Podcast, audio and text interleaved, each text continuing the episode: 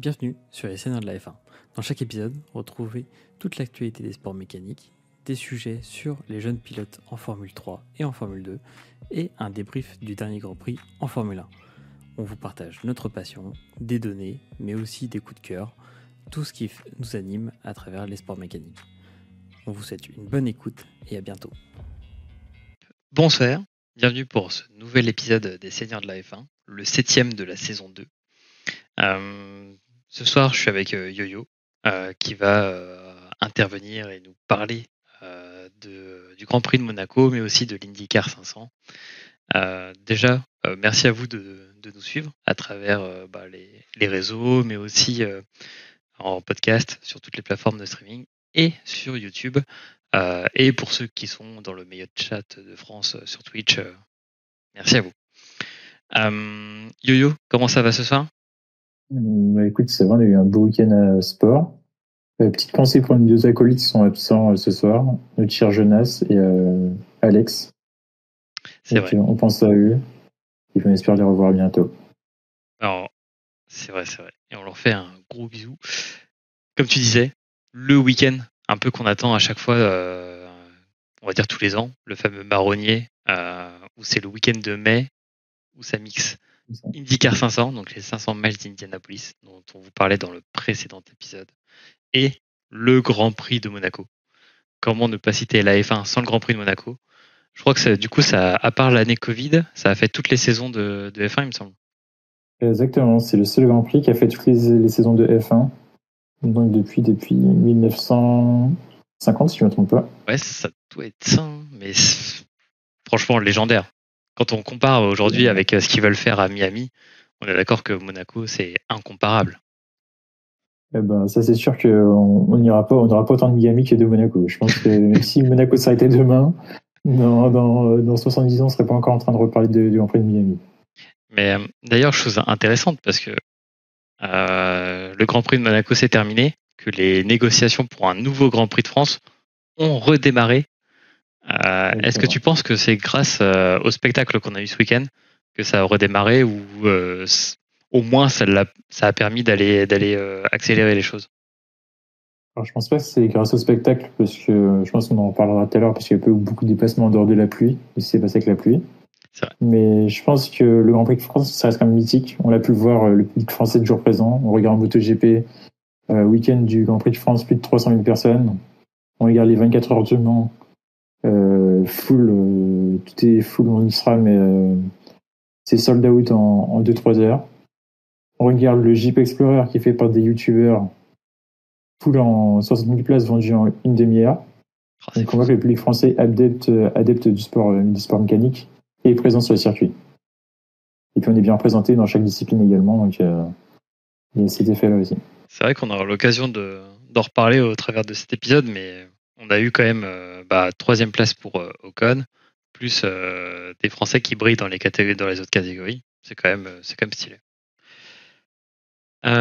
Très bien. Bah, du coup, pour le sommaire d'aujourd'hui, ce qu'on vous propose, bah, c'est de parler de l'IndyCar, donc avec les 500 matchs d'Indianapolis, avec bah, tout ce qui s'est passé. Il s'est passé beaucoup de choses. Alors, il s'est passé pas beaucoup de choses pendant 100, 170 tours, mais les 30 derniers tours, ça a été la folie. Euh... C'est la même chose à Monaco, justement. Oui. À Monaco, on a... pour 50 tours, on n'a rien eu, et les 28 tours, on a quelque chose.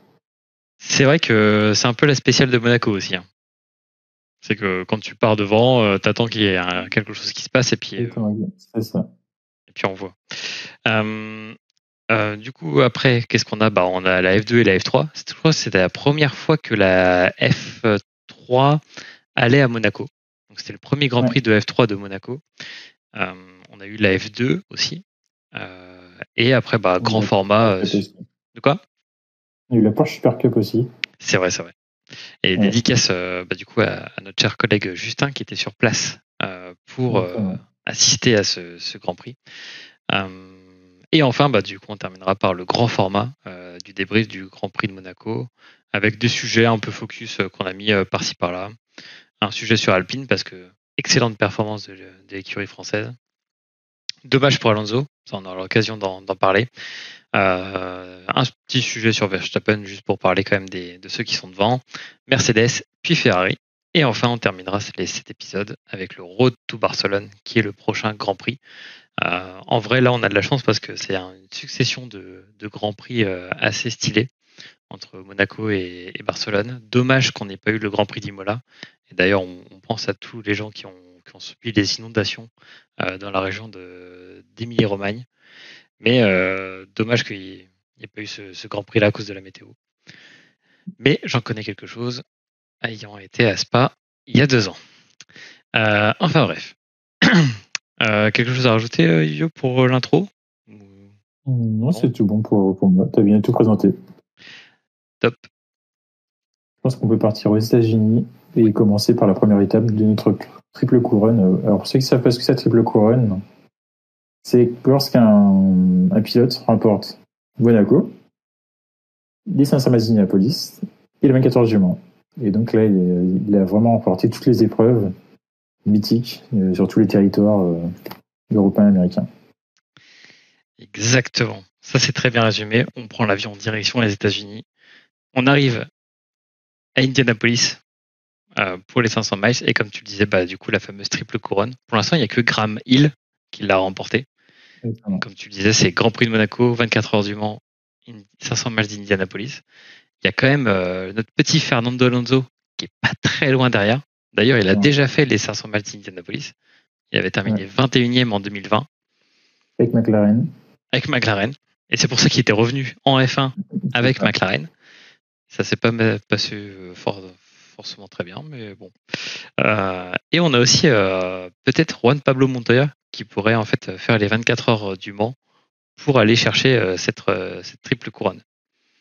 Et la triple... son fils, je crois, il participe également cette année où il, il a déjà participé. Donc il y a moyen que les deux se retrouvent à la même écurie et puis chasse les temps soit en LMP2, soit en, GT. Exactement. Mais franchement, ça, c'est quand même le Saint Graal c'est le saint graal du sport auto. Quand tu prouves que tu as gagné en Formule 1, en endurance avec les 24 heures du Mans, et un peu le format hybride des, 500 miles, c'est comme stylé. Euh, du coup, qu'est-ce qui s'est passé ce week-end aux 500 miles d'Indianapolis? Si vous suivez les épisodes, euh, précédents euh, des séries de la F1, vous le savez, on aime bien l'IndyCar parce que c'est quand même une discipline qui se rapproche assez de la Formule 1 avec aussi des fois des anciens pilotes de F1 qui y vont. Et euh, ça peut nous donner des, courses assez spectaculaires. Et aussi, bah, il y a un défi technologique qui est, formidable dans, dans l'IndyCar. Euh, et il y a des courses mythiques. Et les 500 miles, c'est ça. 500 miles d'Indianapolis, et vous avez un circuit qui est ovale. Un, bel ovale. Euh, un bel ovale de je je sais plus combien de kilomètres. Ça fait. C'est assez court. Ça fait... quasiment 4 miles, c'est comme ça, je crois, non, si je me trompe pas. Ouais, ça devait être ça. Et on fait 200 tours autour de ce, cet, euh, cet anneau, ce qui fait 200 tours, 200 tours à vitesse euh, ultra rapide, avec des défis euh, à relever, c'est-à-dire il faut que la voiture bah, reste en piste. Et vous le verrez qu'il y a eu des accidents, il y a toujours des accidents assez spectaculaires, parce que tourner 200 tours sur le même circuit euh, ovale, bah, des fois ça peut lasser et on a tendance bah, du coup à se relâcher. La voiture s'allège aussi, euh, les pneus euh, fatiguent et du coup on peut vite se cracher. alors pour rectifier c'est 4 km et 2 miles et demi. Voilà, 4 km, 2 miles et demi. Et bah, qui a gagné? C'était la première fois depuis quasiment 10 ans qu'il n'y avait pas un Américain qui avait gagné les 500 mètres d'Indianapolis et c'est arrivé avec New Garden qui parvient en fait à, à passer euh, Eriksen sur le dernier tour, parce qu'en fait, c'était une course euh, rancambolesque euh, où dans les dix derniers tours, bah, il y a eu que des accidents parce qu'il y a un phénomène ce qu'on appelle de restart. Donc en fait, on redémarre la course tant qu'il il y a des accidents. Ce qui fait que plus l'arrivée se précise, bah, plus en fait il faut mettre tout de suite le drapeau rouge, relancer les voitures, etc., etc. Ce qui fait que ça donnait une course très hachée à la fin. Et on le voit en fait bah, à trois tours de la fin, énorme accident. Et là, on met drapeau rouge, on relance pour un seul tour, ce qui est inédit un peu en, en IndyCar. Et euh, derrière, bah, Ericsson qui, euh, qui n'arrive pas, à, qui n'arrive pas à gagner, car il était premier jusqu'alors. Ce qui fait qu'il passe à côté de ce qu'on appelle le back-to-back. Donc il gagnerait deux fois d'affilée les 500 miles. Et il faut savoir que chaque année, la personne qui a remporté l'année précédente a l'opportunité de faire du coup le back-to-back. Et s'il fait le back-to-back, il gagne une cagnotte où on rajoute, je crois, je sais plus si c'est 50 000 ou 20 000 dollars à chaque fois, chaque année, tant que c'est pas gagné. Et là, Ericsson avait la possibilité de gagner 500 000 dollars en plus s'il faisait le back-to-back. Donc il est passé à un tour de 500 000 dollars. Et là, je pense qu'il avait un peu, un peu les boules, honnêtement. Je pense aussi. Euh, pour le prestige, c'est incroyable aussi. Oui. On gagne les 500 miles. Ça nous donne, ça nous ouvre les portes euh, de tellement de, médias, de, de possibilités aussi de sponsors. Euh. Ouais, exactement. Et pour la petite histoire, il y a aussi des séances de qualification pour les 500 miles d'Indianapolis où on peut avoir des voitures un peu, on peut se qualifier en ayant des voitures un peu, un peu spéciales. Euh, ce qui fait qu'on peut tomber sur des, bah, comme là, et je crois qu'ils ont fini dans le, dans le dernier tiers du, classement. Et euh, c'est euh, en fait un jeune père avec son fils qui ont monté une écurie, euh, pas une voiture. Ils ont conçu la voiture. Ils sont arrivés sans sponsor et ils étaient en train de se battre. Et à un moment, ils étaient même dans les premières places. C'est quand même assez fou. Alors pour expliquer un peu comment ça se passe pour la qualification, c'est assez particulier. Donc en France, nous en Europe, on regarde au temps, au chrono, alors que sur Oval, particulièrement pour les 500 miles d'Indianapolis, c'est la moyenne des tours. Donc les, pilotes font deux tours, et c'est la moyenne du, du, nombre de kilomètres heure au tour qui prend en compte. C'est vrai. Et d'ailleurs, euh, ça donne une situation un peu bizarre où du coup, as, je crois, tu as, euh, je sais plus quel pilote, qui a réussi à se qualifier. Ouais, qui a réussi à se qualifier parce qu'il était euh, pile dans, dans ces tours-là. Quoi. Exactement, dans ce tour-là. Et il y avait aussi les deux premiers étaient à égalité. je me souviens plus qui a fait la pole, honnêtement. Et ça s'est partagé à celui qui a fait le premier, donc celui qui a fait le, la, le meilleur, euh, la meilleure vitesse lors du premier tour. C'est fou. c'est vraiment des fous. T'imagines si tu avais ça euh, en F1 Ça serait. Ça serait incroyable. Terminado. Euh, et euh, bah, comme on vous le disait, New Garden qui remporte euh, son premier, son premier 500 miles d'Indianapolis. vous verrez notamment sur, sur les réseaux la tradition où on, boit du lait et on verse du lait. il y a le fameux choix de chaque pilote avant la course des 500 miles d'Indianapolis où ils doivent choisir le type de lait qu'ils souhaitent. Donc demi-crémé, lait entier, et ça donne lieu à, en fait à des, des séquences un peu marketing à l'américaine. Euh, et avec un petit bisou sur la piste, sur la, ligne, à, la ligne à passer. Vrai. Sachant que la ligne a gardé, c'est le seul élément qui a vraiment gardé l'authenticité du, circuit à l'ancienne. Je suis à la ligne en pavé. Alors, je sais pas si vous l'avez déjà vu. La ligne en pavé. Bah D'ailleurs, on le voit un peu sur l'image parce qu'en fait, ça fait une petite démarcation. Euh, pour les gens qui sont sur, sur en live ou, euh, ou sur YouTube, en fait, on voit en fait une petite démarcation et c'est cette petite ligne en pavé qu'on apparaît. Donc en vrai, euh, si jamais vous n'avez pas vu d'IndyCar, on vous commence, on vous recommande l'année prochaine de commencer avec les 500 miles d'Indianapolis. Ça va vous mettre dans le ton euh, direct dans tout ce qui est euh, le sport à l'américaine. Et ça nous fait une transition toute trouvée vers l'accident du week-end. Donc, qu'est-ce qui s'est passé aux 500 miles d'Indianapolis? C'est qu'il y a une roue qui, lors d'un choc entre deux voitures, il y a une roue qui s'est décrochée, qui est passée par-dessus les barbelés de sécurité et qui est passée pile entre deux tribunes. Euh, autant vous dire que si elle avait terminé dans le public, ça aurait été dramatique euh, au niveau euh, au niveau de la sécurité, au niveau des personnes, parce que en fait une roue lancée comme ça à plusieurs centaines de kilomètres heure, autant vous dire que ça fait des dégâts, surtout vu le poids. Et en fait, cette roue a atterri sur le parking. Et comme je vous montre euh, à l'image, elle a atterri sur une voiture et elle a poursuivi après son chemin. Et, on, et la blague du week-end, c'était de se dire, bah, euh, qu'est-ce qui se passe avec l'assurance quand on doit expliquer qu'il y a une roue d'IndyCar qui atterrit sur votre, sur votre bagnole? Alors, je sais pas si tu as vu, cette je disais tout à l'heure en entrant que cette chère dame, c'est une dame qui a eu sa voiture exploser, elle a eu le droit d'aller sur la piste à la fin. Elle a pu faire un petit, un petit tour euh, sur la piste, embrasser la ligne d'arrivée, etc. Euh, assez commercial d'ailleurs, parce que l'entreprise a déjà commencé à faire des pubs dessus. Euh, Chevrolet a déjà commencé à faire des pubs. Donc, euh, ça va ah très vite. Non, mais ça va, ça va beaucoup trop vite aux États-Unis. Euh, et aussi dans cet accident, il y avait une, une vidéo qui avait fait un peu, un peu parler, qui est en fait bah, quand Kirkwood il, fait son crash, donc pour vous montrer les images, c'est la voiture rose que vous voyez ici qui percute le muret. et en fait, après, il se retourne. Et en se retournant, on le voit en fait quand il est en train de glisser le long de, l'asphalte, qu'il ouvre son casque. Et en fait, pourquoi il ouvre son casque?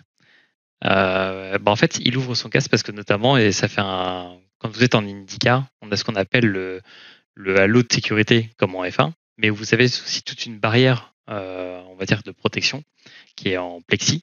Et en fait, cette barrière-là euh, fait que quand ça glisse, il y a quasiment plus d'air qui rentre. Et euh, il a beau être avoir un casque où il y a de l'aération, et ben derrière, en fait, il était obligé de, de l'ouvrir euh, sous peine aussi de, de manquer d'air euh, dans tout ça. Tu voulais rajouter quelque chose sur... Euh, non, ta, ton explication est, claire. Après, je pense que du, euh, tout le monde a déjà vu l'aéroscreen. Je pense plutôt fan de Gran Turismo avec la Red Bull qui était dans le jeu euh, et ouais, non. Et après, on voit les étincelles. Par contre, on voit que ça protège bien la tête du pilote et que le pilote n'est pas plus haut que la voiture. Et c'est le plus important, justement. Un peu, c'est trop grand, il aurait sa tête qui aurait frotté. Alors que là, le casque est parfait. Et d'ailleurs, ouais, tu parlais de l'aéroscreen, bah, c'est ce qu'on voit euh, à l'écran. C'est cette bulle de protection qu'on a là et qu'on avait, qui était en, débat pour arriver en F1 et que au final, on, a préféré le halo de, sécurité. Exactement. Ce qui est dommage, alors, c'est vrai que le halo a fait plein de vie, mais c'est vrai que niveau style et visibilité, l'aéroscreen, quand on regarde les, euh, les onboards IndyCar, c'est quand même beaucoup plus incroyable que, le, halo où tu vois à moitié, quoi. Et puis en plus, le halo, ça pile au milieu. T'as la petite barrière qui fait que euh, tu peux euh, ne pas voir. Euh, et dans cette course, bah, du coup, il y a toujours nos deux Français en IndyCar, Romain Grosjean et Simon Pagenaud. Et malheureusement, nos deux Français ont eu des accidents.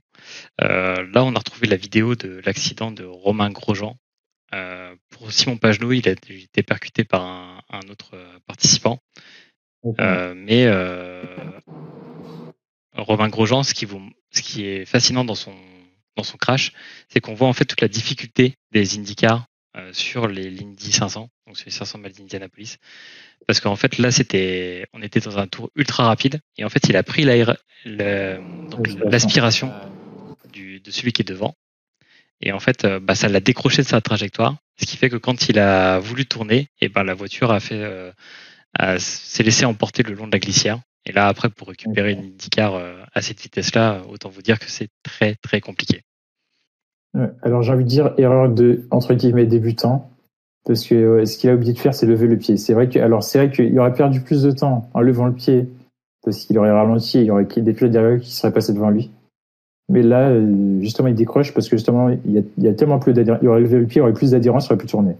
Et là, il, justement, après, est-ce que c'est pas un, petit manque de déconcentration suite au, je crois, c'était dans le 550e tour, je crois, quand il a fait ça? Exactement aussi, ouais. Donc, euh, bon.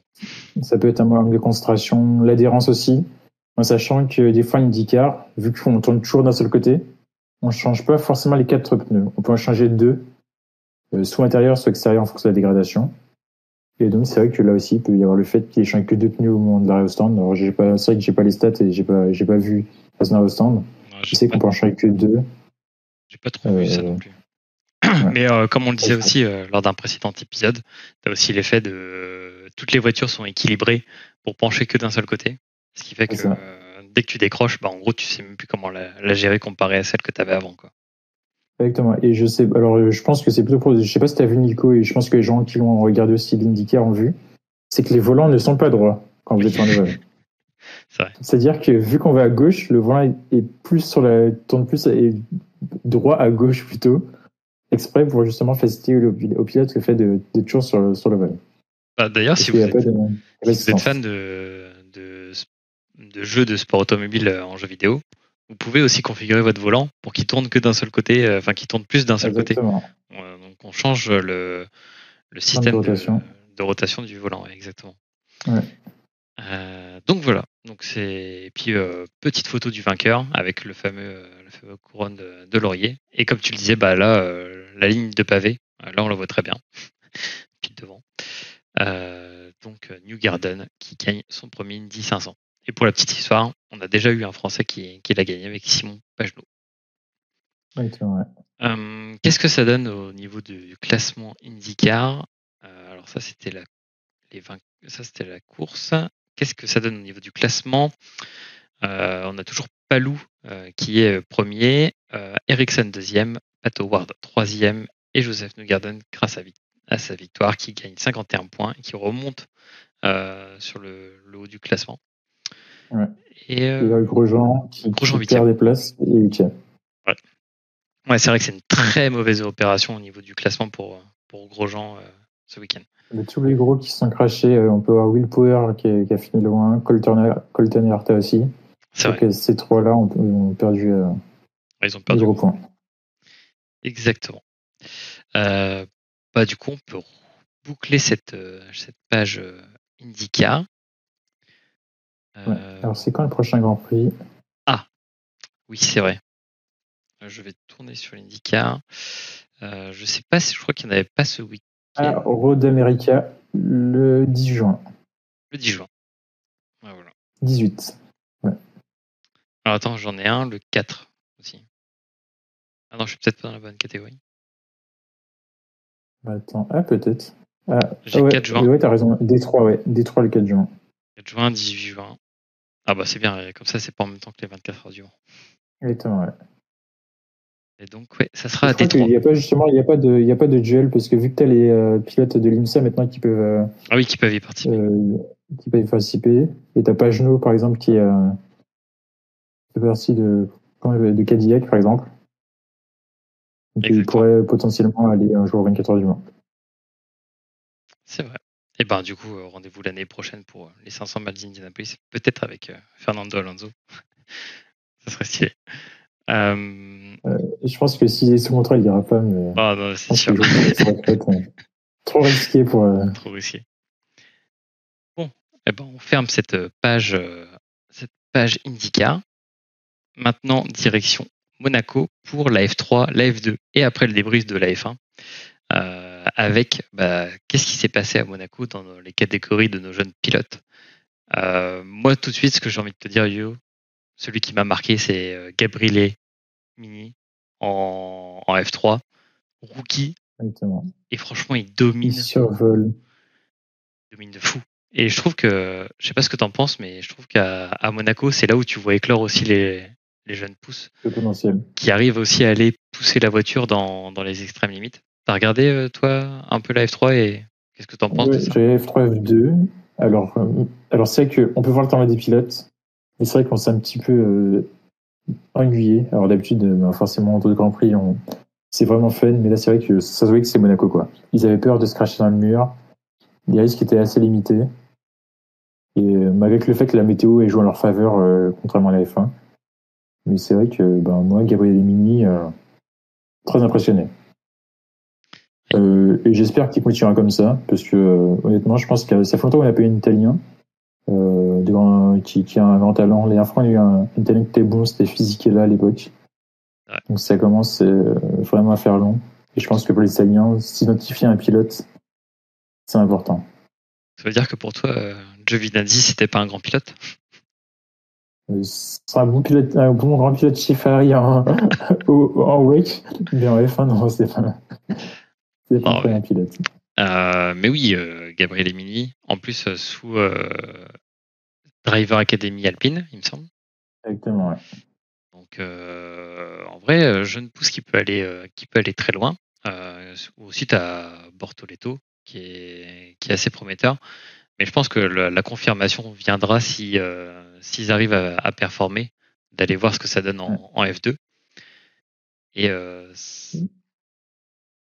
en top 10 euh, qu'on a eu euh, au Grand Prix de Monaco, c'est Gabriel Emini qui a gagné, euh, Beganovic deuxième et Aaron troisième sur la feature race. Donc on vous l'explique tous les à chaque épisode, mais en F3 et en F2, vous avez ce qu'on appelle les sprint race, donc des courses ultra resserrées en tour et beaucoup plus rapides, et des feature race qui sont des courses complètes où on fait 100% de, de la course.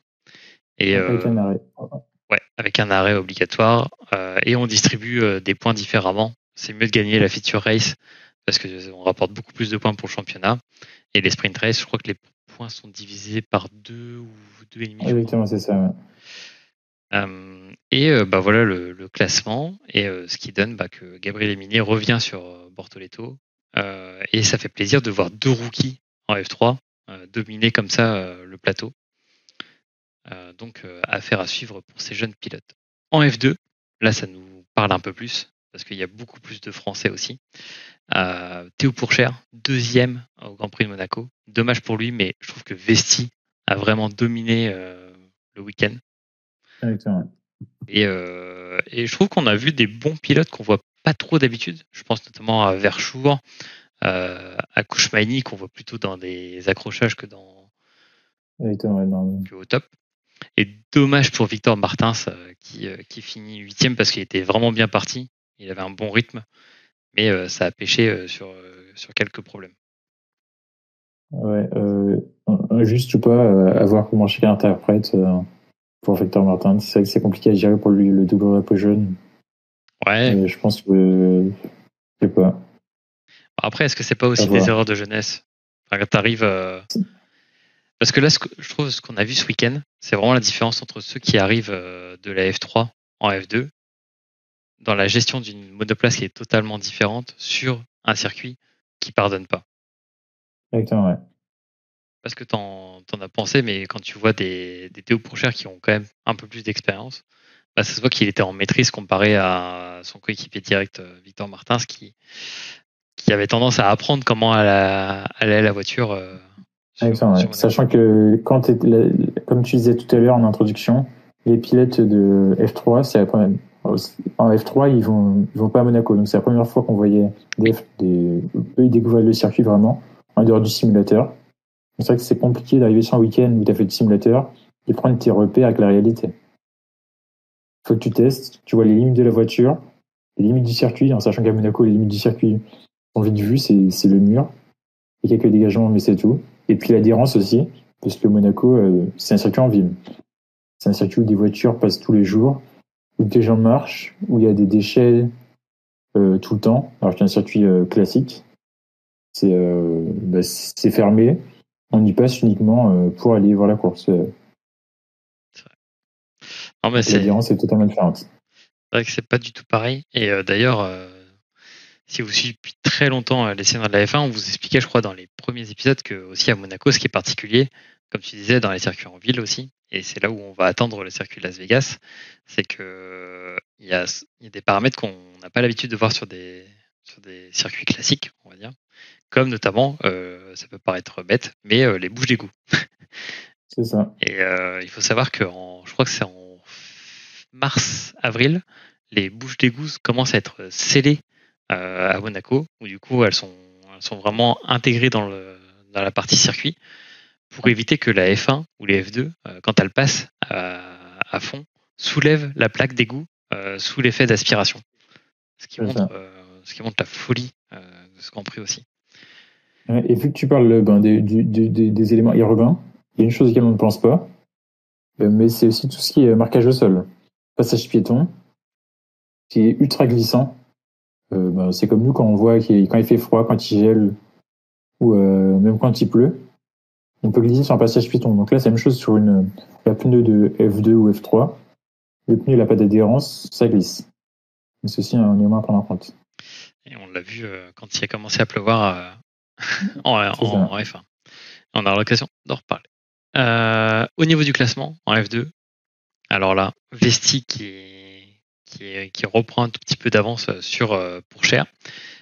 Iwasa, c'est le grand perdant de ce week-end parce qu'il avait l'occasion. Il a dépassé les deux d'ailleurs. Vessi est passé premier, il était troisième, il est passé premier. C'est vrai. Et Iwasa, je crois qu'il était du coup. Il était leader, il a perdu deux places. Il a perdu deux places. Et c'est aussi bah, que c'est le grand perdant. Et je trouve qu'il euh, il arrive aussi aux limites euh, de ce qu'il peut faire, je trouve, euh, face à notamment à des vestiers et des pourchères. Et ce qui est intéressant, c'est que là, du coup, on voit pas trop de rookies dans les trois premières places. On voit Kouchmani qui arrive quatrième pour l'instant au, ranking, mais euh, et Pourchère sont, sont partis là. Exactement là. prend un petit prono. Ouais, ben, par contre, on, voit pas nos deux autres Français. Euh, ah oui, non. Qui. Isaac Adjar et. Isaac Adjar. Isaac Adjar, saison très, très compliquée pour lui, début c'est très compliqué. Et Martin, c'est vraiment demi-teinte. Sur une course sprint, ça se passe bien. Sur un sprint, ça se passe bien. Mais généralement, sur tout ce qui est longue course, c'est plus compliqué. Ouais, c'est vrai que. Un petit hommage à Leclerc qui a perpétué également la tradition des Leclerc à Monaco avec les déboires. Oui, c'est vrai qu'il est... il, a tiré tout droit. Euh, non, mais euh, intéressant cette, euh, je trouve cette saison de, F2 parce qu'on a des, quand même des, jeunes pilotes très prometteurs. Et comme on vous le disait dans les épisodes précédents, bah, le gagnant de la F2, de la saison de F2, ne peut plus retourner en F2. c'est-à-dire que soit ils vont en F1, soit ils votent pas. Et bah en fait, des fois, on se dit, ça va être compliqué d'aller chercher aussi le titre pour ça, parce qu'il faut assurer ses arrières et avoir une écurie si on va aller en F1, ou avoir un bon de sortie pour aller autre part, ou devenir troisième pilote, troisième pilote F1.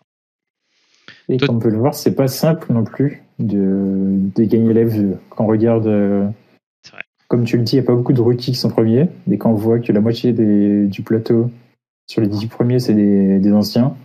C'est qu'il faut plusieurs saisons avant de performer, chose qui est, euh, qui est compliquée pour un pilote, parce que soit vous ratez le coche pour aller en F1 parce que euh, vous n'avez pas été champion, vous n'avez pas performé au moment où il y a des places disponibles, ou soit on se retrouve à un moment où justement c'est bouché, il n'y a plus de places disponibles et vous gagnez le titre, mais personne ne pourra vous accueillir.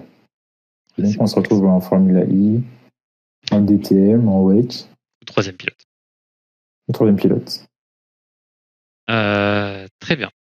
Quelque chose à rajouter sur la, F2, F3 Non, je pense que la, saison va être plus intéressante en F2 qu'en F3. En F3, je pense que c'est quasiment plié.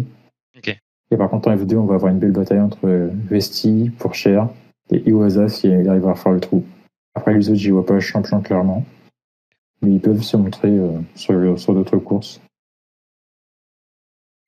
Bon, euh, du coup, on peut clore le sujet F2 et puis on verra sur les prochains Grands Prix euh, ce qui va se passer euh, du côté de nos jeunes rookies. Et bien maintenant, c'est l'heure d'ouvrir la catégorie Rennes qu'on aime tous, la F1. Qu'est-ce qui s'est passé en F1 ce week-end? C'était le Grand Prix de Monaco et la victoire de l'imbattable pour l'instant Verstappen, avec une deuxième place ensuite pour Alonso, Ocon qui est troisième, et après, euh, les deux euh, Mercedes qui se suivent, Hamilton Russell, Leclerc Gasly, Sainz Norris Piastri. Et euh, les McLaren qui commencent à se montrer. Donc on aura, on aura l'occasion de revenir. quand on, si vous avez l'habitude de suivre les sites de la F1, vous savez qu'on fait nos pronos. Et je suis fier d'avoir gagné ce week-end avec mes 17 points en pariant sur Verstappen Alonso. Alexandre qui n'est pas là avait, euh, quand même mis Leclerc premier, comme à chaque fois, comme à chaque fois quasiment. Euh, si c'est pas Leclerc, c'est Pérez. Et euh, on voyait quand même Alonso finir dans le top 3 tous les tous les trois. Donc euh, en vrai, c'était pas c'était pas non plus une surprise. Et une surprise. Euh, et notre brave Alonso, bah du coup, qui termine qui termine deuxième. Et là, il fait mais 4 top 4 consécutif. Et ça, c'est assez beau parce que ça montre la régularité aussi d'un pilote euh, qu'on adore et qui, euh, quand même, est pas tout jeune. Et il arrive à tenir le, rythme euh, et la cadence en s'adaptant aussi aux nouvelles monoplaces. C'est du grand Alonso qu'on a là. je pense que Alonso, c'est le pilote de l'histoire le plus complet. il s'adaptait à toutes les générations de F1 il a fait de l'IndyCar, il a fait de l'endurance, et il peut aller n'importe où à n'importe quel moment. Il s'en sort et il fait des performances incroyables, peu n'importe la voiture qu'il a. On peut lui donner la voiture plus naze, je pense que on lui donne une as, euh, il en fait un Lego et il, arrive à faire des top 10 avec. Ouais, quand même, tu, le mets à ce niveau-là. Ok. Bah, en vrai, il faudrait, faudrait prendre les paris. Mais ce qui est hyper intéressant avec euh, Fernando, c'est qu'il s'adapte, à, comme tu disais, à toutes les équipes, mais aussi euh, à toutes les monoplaces. C'est aussi, euh, tu as l'impression un peu avec l'âge, il devient un peu le, un ingénieur à part de, l'écurie où il partage ses réglages, il fait lui-même un peu les stratégies. Ce qui a été très dommage lors de, du Grand Prix de Monaco, c'est qu'il aurait pu peut-être remporter ce Grand Prix, mais patatras. Au moment où il fallait choisir les pneus intermédiaires parce qu'il commence à pleuvoir, il s'est retrouvé à choisir les pneus médiums. Très mauvais choix. Alors, est-ce que c'est de l'écurie ou est-ce que c'est Fernando qui a choisi? Parce qu'on sait qu'il aurait pu avoir cette décision où il aurait pris les pneus médiums pour aller euh, en se disant ça va sécher assez rapidement et euh, passer devant tout le monde. Est-ce que tu penses que c'est un choix de l'écurie ou un choix de un choix Fernando? Alors moi je pense que c'est un choix de l'écurie. Euh, je pense qu'aujourd'hui les écuries réfléchissent plus avec l'ordinateur qu'en écoutant leur pilote. On a pu le voir avec Sainz, on a pu le voir avec Norris récemment. Euh, Alonso, c'est sûrement une victime de l'ordinateur parce que comme on quand on écoutait les prévisions euh, sur Canal, avais chaque écurie avait son sa petite météo. Certains disaient qu'il allait pu voir dans 5 minutes, euh, dans 35 tours. C'était vraiment incroyable. Donc je pense qu'ils se sont plantés littéralement en se disant bon bah la météo elle nous indiquait ça, euh, on tient, mais on met des pneus. On sait qu'à Monaco ça sèche assez rapidement. L'ordinateur nous disait qu'on sortirait en tête je pense que c'est ce qui s'est passé. C'est le scénario qui s'est passé pour moi. Alors qu'il aurait écouté Alonso, je pense qu'Alonso, lui, voulait mettre les pneus et dire bon, ben, je fonce. Je sais que je m'arrête avant Verstappen. En un ou deux tours, euh, je l'ai dépassé parce qu'il n'y aurait jamais le temps d'anticiper mon arrêt. C'est vrai. Eh ben, du coup, est-ce qu'ils auraient pu faire le test avec Stroll? Parce que Stroll était très loin. Est-ce qu'ils auraient pu tester avec Stroll, qui est très bon sous la pluie, de lui mettre ces pneus-là mm. pour voir en fait ce qui se passe? Mais Stroll, il était en mode Mario Kart avec la petite étoile où il défonçait tout. je pense que s'il faisait ça. C'est vrai. il y a un petit drapeau rouge. Euh, t'as pas tort. Mais en. Euh, oui, c'est vrai qu'on dit dans le chat les écuries n'écoutent jamais leurs pilotes, mais c'est. Je pense que quand on a un Fernando, on, peut, on peut l'écouter. Euh, et après, il y a eu de nombreux cas où je trouve que les écuries peuvent, euh, c'est vrai, écouter leurs leur pilotes. D'ailleurs, c'est un très bon sujet qu'on qu'on avait abordé, euh, je crois, la saison précédente. Euh, c'était la communication et la stratégie en F1 et qui dirige les stratégies en, F1. mais bah, du coup, pour Aston Martin, c'est quand même une bonne place pour Fernando. Est-ce que tu penses que cette saison, il va aller chercher une victoire? Alors, je pense, mais ce sera, sans grand plus, il y a du détail qui va jouer. Soit un problème chez Red Bull, soit de l'appui. À la dire, c'est compliqué de chercher Red Bull. La voiture, euh, alors, même quand elle n'est pas parfaite, on va pouvoir ce week-end. Verstappen, il a un truc euh, niveau pilotage que les autres n'ont pas. Sans la voiture, il connaît les limites de la piste. Euh, il y va. Et je pense que. Et puis, on sait, alors, on joue régulièrement et on sait que, alors certes, les gens vont dire oui, c'est pas du réel, etc. C'est que du virtuel. Mais le virtuel, c'est de plus en plus réaliste. Le ressenti avec les voitures est incroyable. Les pistes sont laser scannées, donc c'est exactement la même piste. On arrive à ressortir des, de, comment s'appelle, l'adhérence, les températures de pneus. Donc je pense que Verstappen a aussi cet entraînement-là que beaucoup n'ont pas. Au quotidien, Verstappen, joue quasiment tous les soirs. Il stream avec euh, la team Redline et c'est ce qui fait euh, je pense que il y a des petits trucs qui fait que il va chercher la limite peu n'importe où il sera. Il sait que ça passera tellement il est surentraîné il, il a confiance en sa voiture et en lui-même. Tu, me tends la perche pour le prochain euh, petit sujet qu'on avait sur le Grand Prix Monaco. C'est Verstappen. Verstappen intraitable. Je, vais dire quelque chose que je pensais pas dire un jour mais je commence à apprécier ce Verstappen pas parce qu'il gagne, mais parce que ça devient maîtrisé. C'est-à-dire que mhm. euh, il devient un peu plus calme, je trouve, dans la voiture, même s'il a toujours un peu des, communications avec la team qui, est, qui sont assez, euh, assez directes et tranchées. Mais euh, je trouve qu'il est en maîtrise et je trouve aussi le travail de Red Bull devient mais millimétré. C'est-à-dire que chaque détail compte. On le voit dans, dans que ce soit dans les changements de pneus, que ce soit dans la stratégie même si on est premier.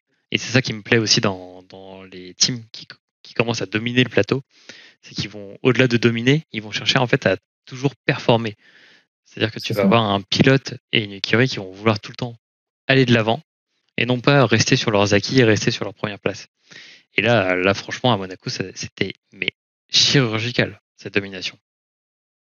Eh ben, la voiture associée à Verstappen, alors la voiture à Monaco, je pense qu'elle n'était pas parfaite, on va pouvoir Pérez en lutte. Verstappen, jusqu'à ce qu'il ait une fasse son tour où il touche deux, trois fois le rail, on se demande s'il va faire la pole. Et d'ailleurs, les, euh, les temps chrono sont assez proches les uns des autres. Mais euh, les deux réunis, euh, en confiance, et comme tu le dis, toujours dans le micro-détail, ils vont chercher la chose qu'il faut. Ils sont intraitables. C'est clairement pour moi, c'est ça fait longtemps depuis Mercedes, on n'a pas eu cette domination-là. Et jusqu'à changement de réglementation où, où l'écurie qui arrive à investir un peu plus, à, à trouver la bonne combinaison avec des titillés, ça peut se faire sur un ou deux Grands Prix, mais euh, sur euh, toute la saison, c'est impossible. Bah, d'ailleurs, on, aura l'occasion d'en reparler pour euh, le prochain Grand Prix vers Barcelone, où il va y avoir des packs d'optimisation, les premiers gros packs d'optimisation qui vont arriver dans la plupart des écuries, à savoir si, si Red Bull en a, parce qu'on rappelle que Red Bull a subi une, comme Aston Martin, ont subi en fait une, pénalité cette saison où ils avaient moins de temps pour développer l'aéro donc c'est du temps qu'on consacre à l'aéro et c'est euh, quadrillé par la FIA. Euh, donc on aura l'occasion de, voir ça lors notamment des essais euh, ce week-end. sur Monaco, il y avait un autre petit sujet. On parlait un peu d'écurie.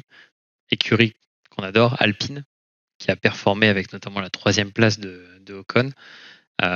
Qu'est-ce qu'on pense de Alpine sur ce, sur ce week-end Je pense que le fait de taper du poing sur la table, ça a fait du bien à tout le monde. Je pense qu'il fallait les recadrer.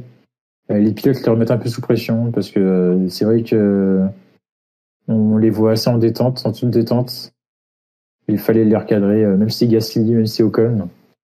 Euh, c'est bien de vendre des Alpines. Hein. Franchement, c'est bien de faire la promotion des Alpines en début de saison, de dire oui, on sera des flèches et puis on vend plein de A110S et de ce côté à R également, il n'y a pas de souci. Mais il y a un moment où il faut aussi montrer sur le circuit ce que ça vaut une Alpine. Et donc, euh, fait taper ce point sur la table en Angleterre, en France avec Châtillon et euh, dans l'écurie euh, sur la piste. On a vu les bienfaits. Et je pense qu'il faut maintenant faut, faut capitaliser. Après, il faut oublier que c'est Monaco, circuit particulier. Donc, il faut aussi il faudra voir à Barcelone ce que ça donne sur un circuit plus classique. Ouais, c'est vrai. Bah, pour rappeler bah, du coup aux gens qui nous écoutent, oui, la direction de course de Alpine a commencé à s'agacer des résultats et euh, des un peu non-performances euh, de, de l'ensemble du staff. Et c'est vrai que ça dit, ils ont, ils ont mis un petit coup de pression et tu sens que tout de suite euh, ça remet tout le monde les idées en place. Quoi. C'est ça. ok. Et je crois que j'avais un autre sujet. Oui, Mercedes. Et après, on a nos amis de Ferrari. du coup, Mercedes, Mercedes très bien. Mercedes qui a, on rappelle, a changé a changé euh, la partie, on va dire, aéro plus euh, l'entrée d'air de sa monoplace. Euh, donc un gros changement structurel sur la, sur la F1. Ça a l'air de porter ses fruits quand même, même si c'est pas au point parce qu'ils n'ont pas eu le temps de le développer à Imola, ce qui était prévu à la base. Et comme, comme le dit la personne dans le chat, Xavier, bah oui, c'était osé de le faire à, Monaco. C'était très osé de le, le, faire à Monaco, surtout que c'était un pack qui était prévu pour Imola, qui est une configuration assez différente. Et euh, qu'est-ce qu'on pense de Hamilton et Russell, qui ont quand même bataillé euh, pas mal durant le, week-end? Est-ce que tu penses que euh, on a un petit Mercedes là qui est en train de repointer sur le bout du nez ou? Hum, je pense que, alors pour moi, le classement de Monaco, comme j'ai dit il y a quelques secondes, c'est un classement qui est particulier. J'attends de voir clairement ce qu'a ça donné sur une piste traditionnelle. Mais c'est déjà, c'est déjà de bon augure. On a senti Hamilton, dans le cas dans les déclarations qu'il avait, qui était heureux. Un Russell, un petit peu en demi-teinte, je trouve, sur le week-end, un peu déçu de sa part. Pour moi, clairement, il aurait pu. Euh, pour moi, quand, quand j'ai vu ce qui se passait, ça aurait pu être le top 3. Euh, on recèle ma forme. Je sais pas si la voiture, euh, ou avait les évolutions. Après, si c'était les évolutions avait une seule voiture, on ne sait pas. Je crois qu'on voit ce que ça donne ce week-end. Parce que comme je sais pas si vous savez, mais on peut, ce qui se fait en F1 des fois, c'est qu'on donne à un pilote les évolutions pour les tester et on donne à notre pilote la voiture euh, ben, qui était déjà présente pour éviter de sacrifier deux voitures et puis développer également, mettre de l'argent sur euh, la voiture en cours de développement à minima sans trop développer, euh, sans trop investir, ça fonctionne pas. Mais alors qui l'a donné? À qui donner la bah, bah, Hamilton, d'expérience, tu, avec l'expérience, tu donnes Hamilton, qui connaît bien la Mercedes, qui a travaillé dessus pendant plus de. qui est maintenant quasiment depuis 10 ans chez Mercedes. Et c'est comme Alonso, si tu une voiture, quand si tu vas chez Aston, tu donnes à Alonso la voiture à développer, c'est. Oh, tu sais, ça, ça pourrait être euh, Passerole qui décide après. Hein. Ouais, mais si tu, oui, oui, ça peut être pas Passerole qui décide, mais il va pas donner à son fils. Euh, sinon, tu, te retrouves avec un pneu euh, sur le halo. oh, on charrie, on charrie Stroll, mais c'est parce qu'il n'y a plus la Tiffy pour, pour charrier. C'est Exactement. C'est le bouc émissaire. Non, mais oui, c'est vrai que bah, du coup, Mercedes a un peu le, choix divin aujourd'hui de, de, savoir à qui vont donner les, les packs de perf, sachant qu'il peut très bien choisir de le donner aux deux. Hein. Exactement. Pour voir comment, comment ils bataillent. Euh, très bien. Bon, du coup, je pense qu'on peut, on peut voir euh, que, que, Mercedes revient quand même un petit peu avec euh, ses optimisations. Ils ont aussi, aussi remis un peu de l'ordre dans leur écurie avec des anciens ingés qui sont revenus. Et je pense que l'arrivée d'un ingé de de chez, de chez Red Bull qui a signé aujourd'hui. Ah oui, exactement. Qui était le motoriste principal, qui était l'ingénieur en chef motoriste et qui passe en tant que responsable technique. Donc, euh, c'est vrai que s'il développe la, la, Mercedes comme il a développé la Red Bull, euh, ça peut être intéressant. Ouais, après, euh, faut, faut voir. Je pense que là, euh, là, ça va être entre leurs mains et je pense que ça fait une transition aussi ouverte pour, pour notre sujet sur Ferrari. Est-ce que tu penses que Ferrari est Mercedes vont être dans une année un peu euh, de pilotage pour voir en fait bah, comment staffer l'équipe, comment euh, choisir sa monoplace pour 2024. Mmh. Alors je pense que Mercedes on est plus en choix de, monoplace, on est vraiment sur le technique, alors que Ferrari. Alors Ferrari c'est vraiment le management d'équipe je pense. Les choix sont mauvais, la communication est mauvaise, encore pas mal d'erreurs des pilotes. Je pense que Ferrari on est plus sur du mental. Normalement Ferrari à l'heure actuelle c'est le top 2 ou le, en tout cas le top 2 ou le top 3 des écuries sur le plateau.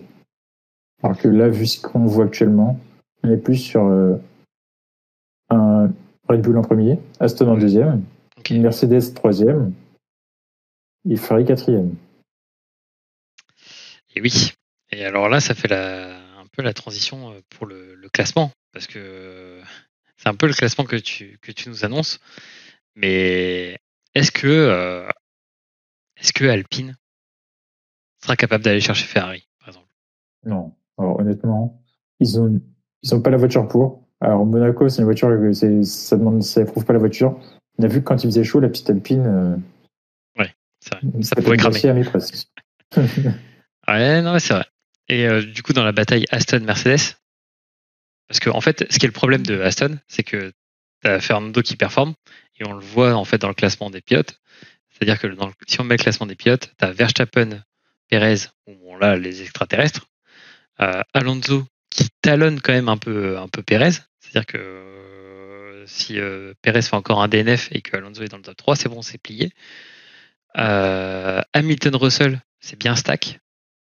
Mais alors après, pour trouver Stroll, tu vois, il est, il est au niveau de, de Ocon, quoi. Donc en fait, est-ce que le problème c'est Stroll chez, chez oui, est-ce que la régularité des Mercedes va pas faire que que Aston Martin va peut-être le payer à la fin de à la fin de la saison? Ah ben c'est sûr, même pas forcément à la fin de la saison, même dans deux trois grands prix, tu vois que alors Alonso finit dans, dans les trois premiers de Red Bull, mais si les Mercedes sont 4 et 5 à chaque fois, quoi qu'il arrive, au nombre de points comptablement, euh, ils seront devant Aston. Ouais, bah ça, que si ça revient, si ça revient chez Mercedes, je pense que Alonso des fois serait, on aurait des belles batailles Alonso Hamilton ou euh, Alonso Russell pour. Euh, non là, t'es en train de vendre du rêve. Le retour du. Ouais, mais moi, c'est ce que ça, c'est ce que ça, ça, ça me vend du rêve aussi de voir les Mercedes revenir. Ouais. Mais comme le disait, euh, parce que c'était aussi le troisième, un peu l'arbin de, de tout ça, c'est Perez. Et euh, Alex, je sais qu'il est un fervent défenseur de, de la théorie de Pérez sera remplacé. est-ce que tu penses que Pérez, il va sauter? Il va, ah, il va, contre-performer la moitié de saison? Euh, je pense pas qu'il va sauter avant la fin de la saison. Honnêtement, le, Pérez, c'est le bon, le bon deuxième pilote. C'est comme, comme j'aime bien le répéter, Pérez, c'est le petit Massa, le petit Barrichello de Chifari. C'est deux types, tu dis, alors, il essaye de se rebeller, mais c'est très bien que on, dit coup pour. On lui dit, euh, tu t'arrêtes là, il s'arrête et sa course s'est abordée, il fait ce qu'on lui demande de faire. Non, mais c'est vrai. Est-ce qu'on a là, on a l'ordre logique des pilotes, euh, des, pilotes numéro un dans chaque écurie? Il y a un piège. C'est dommage qu'il n'y ait pas Alex. Euh, ah, tu mettrais Saints je pense. Ah ouais Shifari, sont tous les, tous les deux pilotes numéro 1, mais dans le bac à sable. Ah oui. les mots sont dits, les mots sont dits. Les mots sont durs. Bon, on verra ce que ça va quand même donner euh, en, Espagne euh, à Barcelone. Donc, ouais, pour faire le, récap, Verstappen premier, avec tellement de points d'avance. Alonso qui défend sa troisième place et qui commence à remonter sur Pérez. Et en classement des équipes, Red Bull devant, Mercedes qui est revenu à un point de Aston Martin. C'est pour ça que le sujet était intéressant. Euh, Ferrari 90 points, Alpine 35, McLaren 17, As 8, Alfa Romeo 6, AlphaTauri 2 et Williams, que j'adore par-dessus tout, à un point. Mais on va se défendre, on va se défendre et vous inquiétez pas qu'en 2024, euh, ça sera l'année de, Williams. Je le dis chaque année, mais j'y crois. Chaque année on progresse, donc il y a forcément une année où euh, il sera l'année. Non, mais même, je trouve que là, déjà, on a, pu Latifi. Je trouve qu'on a le bon performance. Albon sous la pluie. Albon, tu mets sous la pluie, euh, ça performe, hein Ouais. Le seul problème, c'est que là, on n'a pas. Je trouve qu'on n'a pas encore craqué euh, le truc de la monoplace, mais l'équipe est bonne. C'est ça qui, compte. Euh, très bien. Bah maintenant, petit sujet focus data, parce que ça, on aime. Tout, à chaque épisode, on vous présente un peu des datas et des faits, un peu de, technicité euh, en F1 parce que. Alors moi j'ai un petit fait à présenter avant avant euh, donc avant de parler technique. C'est un fait sur le Grand Prix de Monaco. Alors on, est sur le Grand Prix. Alors ce Grand Prix là, il y a eu au total 22 dépassements sur ce Grand Prix. Donc ça montre un peu l'ennui de la chose. Mais depuis 2011, ce Grand Prix de Monaco, il y a eu plus de dépassements. Et c'est autant de dépassements que sur les quatre dernières épreuves de Monaco réunies. Ah, en même temps, euh, du coup, je pense que ça, avais le Grand Prix où il y avait eu euh, la pluie, où il y en a eu pas mal. Mais après, c'était que du sec et du coup, c'est le premier qui part qui, gagne, quoi. Euh, non, historiquement, Monaco, sur les dernières années, c'est qui est parti troisième à gagner. Ok. Ouais, Et du coup, ouais, t'es en train de nous dire que là, on ne doit pas se plaindre du spectacle qu'on a eu Exactement, c'est ça si on aime les dépassements, après, il y a des gens qui, Alors, si vous aimez les dépassements, honnêtement, alors, c'est vrai qu'on critique la Formule I, mais il y a trois semaines, il y a eu le même Grand Prix, où il y a eu plus de 150 dépassements. Alors, ouais, sur des voitures qui sont, plus qui sont de taille plus petite aussi, donc c'est vrai qu'il y aura peut-être quelque chose à revoir. On augmente de plus en plus la taille des voitures, euh, des monoplaces. Moins en moins de place pour passer, donc euh, je pense qu'on a tous vu ce week-end les voitures, euh, au, lors des deux premiers tours, se faire un petit peu de, en mode auto-tamponneuse lorsqu'il y a 30 km/h. Ouais. c'est vrai que. c'est un problème. Hein, de ce côté-là. Pour les circuits comme ça, hein, la longueur des monoplaces. Et euh, oui, d'ailleurs, bah, on va transitionner vers la data avec notamment ça. C'est-à-dire qu'on a vu euh, les, les, accidents et du coup un élitroyage de trois monoplaces. Euh, on a pu admirer les fonds plats, qui est le nerf de la guerre en, en F1. Et on voit en fait qu'il y a des fonds plats vraiment différents. Euh, alors, certes, les photos ont l'air d'être exactement les mêmes, mais en fait, on voit trois fonds plats quand même assez différents. Où on voit Ferrari qui, qui est assez long, je trouve. Euh, Mercedes qui est très raccourci. Donc, c'est la barre orange que vous voyez, enfin un peu dorée, euh, sur, sur le, le stream. Et, et Red Bull qui est un peu un mix des deux, mais aussi Red Bull, tu vois les aérations ou l'air la circulation de l'air est mais optimale quoi. Là où on voit où il y a des, fonds plats chez ah. Ferrari et Mercedes où il y a beaucoup de justement de plats. Euh, chez Red Bull, c'est beaucoup rainuré et ça laisse euh, le flux d'air euh, vraiment passer. En plus, quand tu regardes les, donc tu regardes chez, bah, tu prends Mercedes, Ferrari, c'est assez. les flux d'air passent beaucoup sur le côté. Alors que quand tu prends la Red Bull, tu as un côté qui est assez droit. Quand tu prends le côté qui est vers le ciel, où tu as plus de ciel, enfin vers le bas. Le côté gauche de voiture, tu vois que c'est beaucoup plus lisse, beaucoup plus droit. Ouais, c'est vrai que on voit une nette différence quand même sur l'avant, mais euh, je trouve l'arrière aussi. Hein, quand tu vois Mercedes, la Mercedes, mais c'est c'est droiture, alors que chez Red Bull, tu vois que c'est un peu profilé. Euh... Mercedes, son centre de gravité est beaucoup plus vers l'avant que la Red Bull quand tu regardes. Est-ce que ça peut expliquer du coup les, les bonnes performances qu'ont généralement les Mercedes dans euh, l'attaque des courbes et euh, la ressortie en accélération? Alors je pense, parce que vu que le centre de gravité est assez, assez bas, t'as un train arrière qui, euh, qui bouge moins. Et d'ailleurs, il suffit de voir quand la Red Bull, quand il y a du vent, le train de la Red Bull se dérobe. C'est vrai. Et c'est d'ailleurs euh, de ça que se plaint souvent Verstappen, notamment aussi euh, l'usure des sept pneus à l'arrière et que ça glisse aussi un peu sur certains virages. Exactement, ouais. Et la Ferrari, tu penses que t'en penses quoi? Je pense que la Ferrari, c'est euh, elle son centre de gravité, c'est vraiment réparti sur toute la voiture. D'ailleurs, quand tu regardes la Ferrari, ça tape vraiment, euh, ben, ça fait des étincelles de partout quand, quand, quand elle passe euh, sur un, circuit c'est plat et où ça rase vraiment. Et euh, la Ferrari, c'est aussi un chef-d'œuvre, hein, je trouve. Hein. Mais je pense qu'elle est beaucoup plus stable que les autres aussi, à vue. Ah, c'est vrai. Donc, du coup, ce qui pêche, c'est un peu dans le moteur. Ouais. Malheureusement pour eux. Euh, et euh, bah, il y avait le même parallèle où, euh, avec le crash de Perez la saison d'avant, on avait le, du coup le comparatif des deux fonds plats.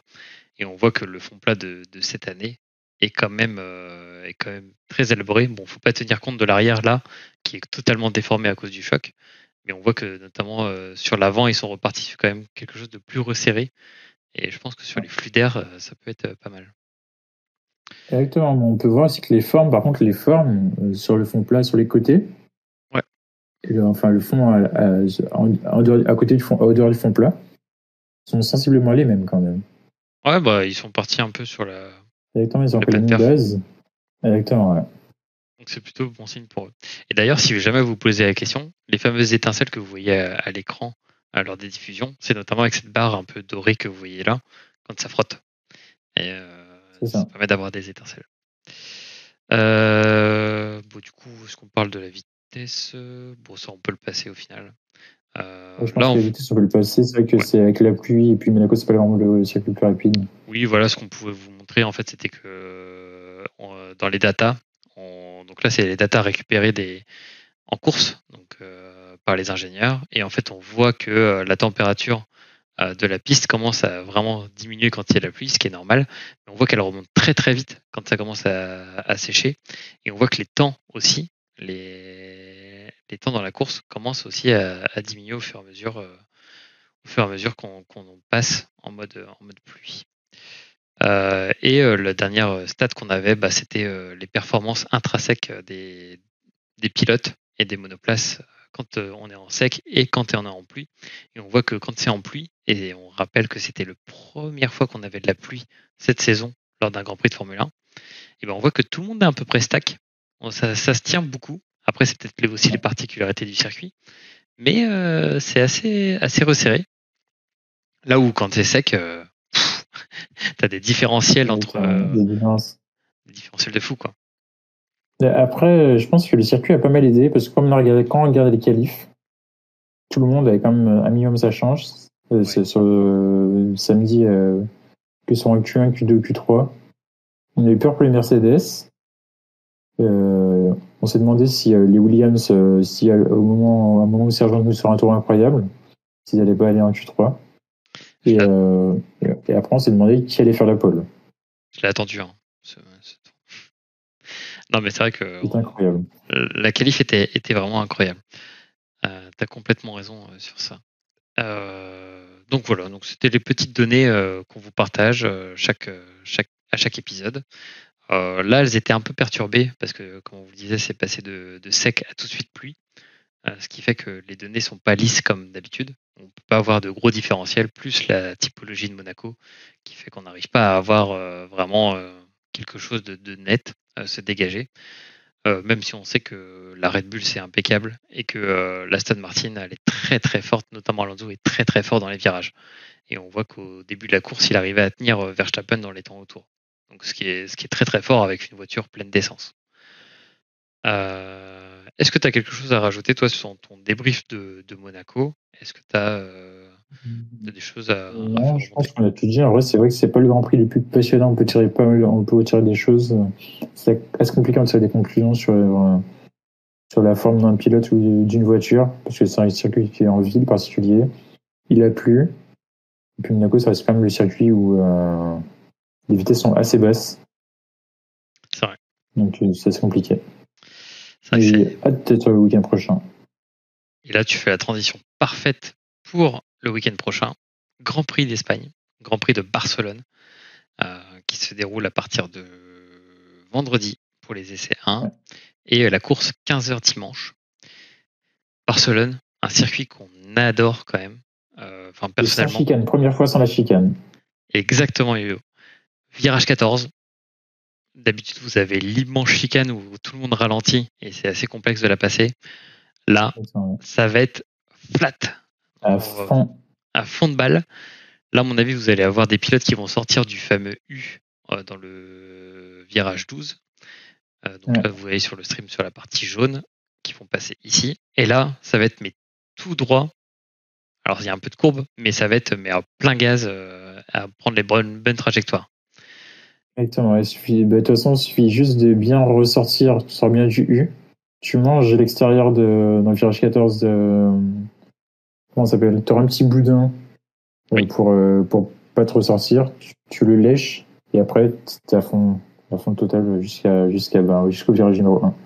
là, là je pense qu'il y a peut-être moyen d'atteindre, vu qu'il y a le DRS dans cette zone, d'atteindre des vitesses assez folles euh, dans cette courbe-là. Parce qu'il y aura full speed. Et d'ailleurs, pour ceux qui, aiment bien les trajectoires en F1, bah, en fait, euh, il va pas falloir être à l'intérieur pour prendre la corde. Donc la corde, c'est le point le plus court pour aller choper le virage.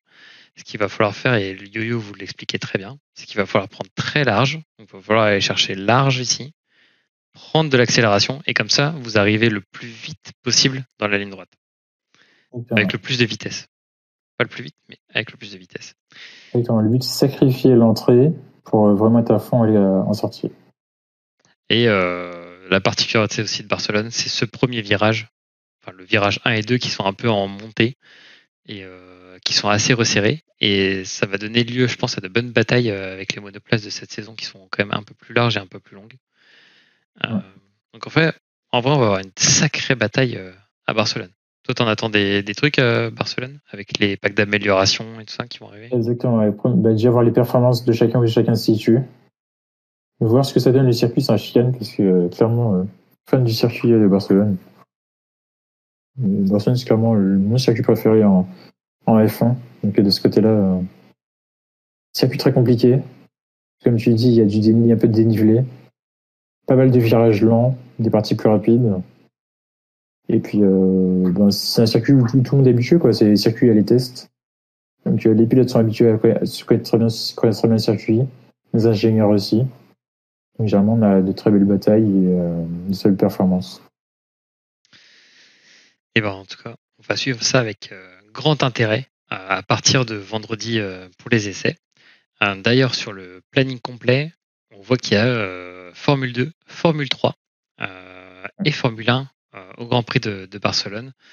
Donc euh, ça va être fantastique euh, à suivre et ça laisse place à de grandes batailles qui vont se passer.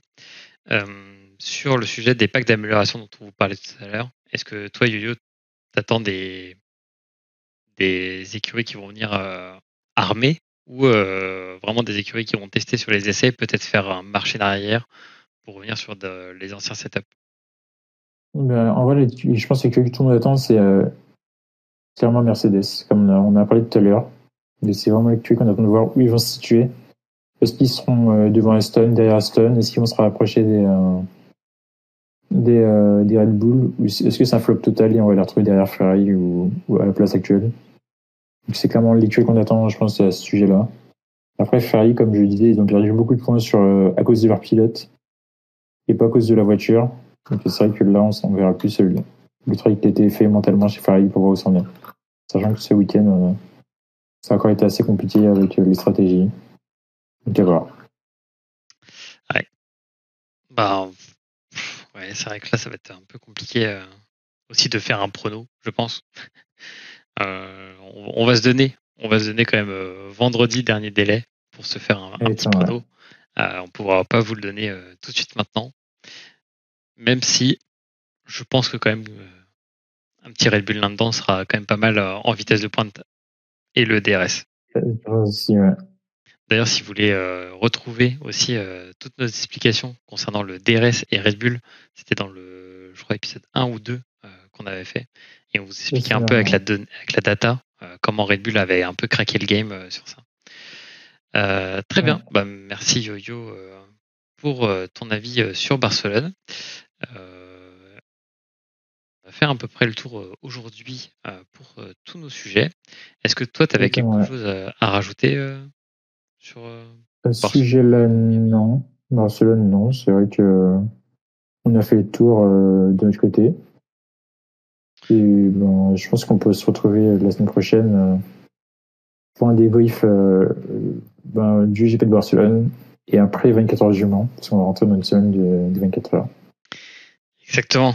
Et nous y serons. Euh, on espère vous envoyer plein de photos et de vidéos sur, euh, sur Instagram, sur les seigneurs de la F1, pour vous montrer bah, notre, notre week-end au Mans pour les 24 heures. Et euh, ça, va être, ça va être formidable tout ça. bah écoute, merci Yoyo pour, pour tes avis, pour toujours tes, tes conseils précieux. Et, merci à toi aussi. Et euh, rendez-vous bah, la semaine prochaine pour débriefer de, le Grand Prix d'Espagne. Et euh, sinon, en attendant, bah, rendez-vous sur euh, nos réseaux sociaux pour nous suivre et avoir notamment le planning du prochain Grand Prix, plus des, petites histoires. voilà, bah, très bonne soirée et à bientôt pour le prochain épisode. Merci à toi aussi. À la prochaine. Merci d'avoir écouté cet épisode des séances de la F1. S'il vous a plu, n'hésitez pas à le partager tout autour de vous et à le noter 5 étoiles sur votre plateforme de streaming préférée. On se retrouve bientôt pour un nouvel épisode. Pour rappel, Les Seigneurs de la F1 est un podcast 100% indépendant créé par des passionnés pour des passionnés ou des gens qui cherchent à en savoir plus sur le sport automobile et plus particulièrement la F1. En attendant, on vous fait de gros bisous et à bientôt.